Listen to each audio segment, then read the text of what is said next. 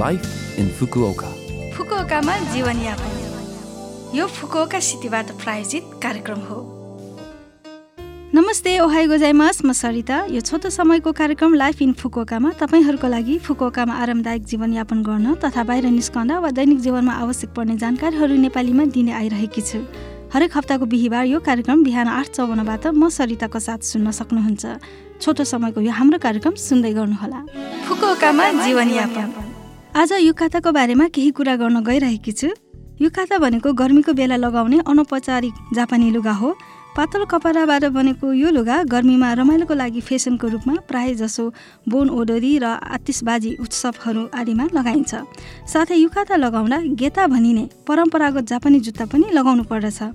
युकाता पुरानो जमानादेखि आधुनिक शैलीसम्मको विभिन्न आकर्षक डिजाइनहरूमा पाइन्छ। यसमा विभिन्न किसिमका डिजाइनहरू जस्तै फुल आतिसबाजी गोल्डफिस जापानी गर्मी ऋतुको सुन्दर दृश्य आदिले भरिएको हुन्छ। नयाँ कोरोना भाइरसका कारण यस वर्ष गर्मीको चाडपर्वहरू नभएकोले युकाता लगाएको व्यक्ति सहरमा देख्ने मौका नहुन सक्छ। तापनि युकाता भाँडामा दिने पसलहरू भएकाले यदि तपाईँ जापानमा बस्दै हुनुहुन्छ भने एकपटक लगाएर हेर्नुभए कस्तो होला। फुकुओकामा जीवनयापन। आज पनि मैले फुकुओका सहरले जारी गरेका जानकारीमूलक सूचनाहरू लिएर आएकी छु। पहिलो सूचना रहेको छ विशेष तथा अनिश्चित अनुदान रकमको बारेमा।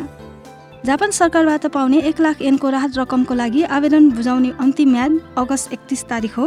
दुई हजार बिस अप्रेल सत्ताइससम्ममा जापानको आधारभूत बसोबास दर्ता पुस्तिकामा दर्ता भएकाहरूलाई फुकुका सहरले आवेदन फारम पठाएको छ। कृपया अन्तिम म्याचसम्ममा आवेदन बुझाउनुहोला। नबुझेको केही कुरा भएमा फोन मार्फत परामर्श लिन सक्नुहुन्छ। फोन नम्बर जेरो नौ दुई चार जेरो एक जेरो आठ दुई छ। फेरि एकपटक जेरो नौ दुई चार जेरो एक जेरो आठ दुई छ। सोमबारदेखि शुक्रबार बिहान नौ बजेदेखि बेलुका छ बजेसम्म अङ्ग्रेजी चाइनिज कोरियाली भियतनामी र नेपाली भाषामा परामर्श लिन सक्नुहुन्छ। यस अतिरिक्त लाइफ इन फुकुकाको एक विशेष एपिसोडमा पाँच मिनटमा बुझ्न सजिलो हुने गरी विशेष तथा निश्चित अनुदान रकम सम्बन्धी जानकारी दिने कार्यक्रम हाल लभ एफएममा प्रसारण भइरहेको छ। नेपाली भाषामा हरेक हप्ताको बिहिबार दिउँसो एक त्रिपन्नबाट सुन्न सक्नुहुन्छ। लभ एफएमको होम पेजबाट पोडकास्टमा गएर तपाईँको मिल्ने समयमा सुन्न सक्नुहुन्छ। अवश्य होम पेज हेर्नुहोला। अर्को सूचना रहेको छ मापसे ड्राइभिङ उन्मूलनको बारेमा। तपाईँहरूलाई दुई हजार छ अगस्त पच्चिसमा फुकोका सहरमा घटेको मदिरा सेवन सवारी दुर्घटनाको बारेमा थाहा छ। हिगासी वार्डको उमिनो नाखामिची ओहासीमा मापसे गरी सवारी चलाउँदा दुर्घटनामा तिनजना बच्चाहरूको मृत्यु भएको थियो। फुकुका सहरमा यस दुर्घटनाको कारण मादक पदार्थ सेवन गरी सवारी चलाउन रोक्नका लागि विभिन्न प्रयासहरू हुँदै आइरहेको छ तर पनि यो अहिलेसम्म रोकिएको छैन। दुई हजार बिसमा मापसेका कारण उनाचालिस दुर्घटनाहरू भएको पाइन्छ। मदिरा सेवन गरी गाडी चलाउनु अपराध हो। मदिराको सेवन गरेपछि कार मोपेड वा साइकल नचलाउनुहोस्। मदिराको सेवन गरेको व्यक्तिलाई कार भाडामा दिने वा गाडी चलाउने व्यक्तिलाई रक्सी पिउन प्रोत्साहन नगर्नुहोस्। साथै सवारी चालकले मदिराको सेवन गरेको थाहा पाउँदा त्यसमा नचढ्नुहोस्।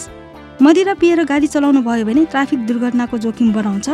उदाहरणको लागि सुरक्षित ड्राइभिङका लागि आवश्यक ध्यान र निर्णय कम हुनेछ। अत्याधिक गति र खतरा पत्ता लगाउन ढिलाइ हुनेछ र ब्रेक पेडल थिच्न लामो समय लिनेछ। हामी सबैले मदिरा सेवन गरी सवारी नचलाउँ र चलाउन पनि नदियौँ भन्ने दृढ इच्छा शक्ति हुन आवश्यक छ। दुर्घटनाको चौरो वर्ष पुगेको यस वर्ष अगस्त पच्चिसदेखि अगस्त एकतिससम्म फुकोका सिटी हलको पहिलो तल्लाको लबीमा लाइभ सन्देश प्रदर्शनी राखिनेछ। फेरि एकपटक मापसेको कारण सवारीबाट भएको दुःखद दुर्घटनाको बारेमा जानौँ पीडितहरूलाई महसुस गरौँ र सबैले मापसे ड्राइभिङलाई बन्द गरौँ। यो फुकौका सहरबाट जारी सूचना थियो। यो हप्ताको लाइफ इन फुकोका कार्यक्रम तपाईँलाई कस्तो लाग्यो? लभ एफएमको होम पेजमा गएर लाइफ इन फुकोका नेपाली भनेर खोजी पोडकास्टबाट तपाईँले यो कार्यक्रम तपाईँको मिल्ने समयमा सुन्न सक्नुहुन्छ। वा ब्लगबाट पनि यो कार्यक्रमको बारेमा जानकारी पाउन सक्नुहुन्छ।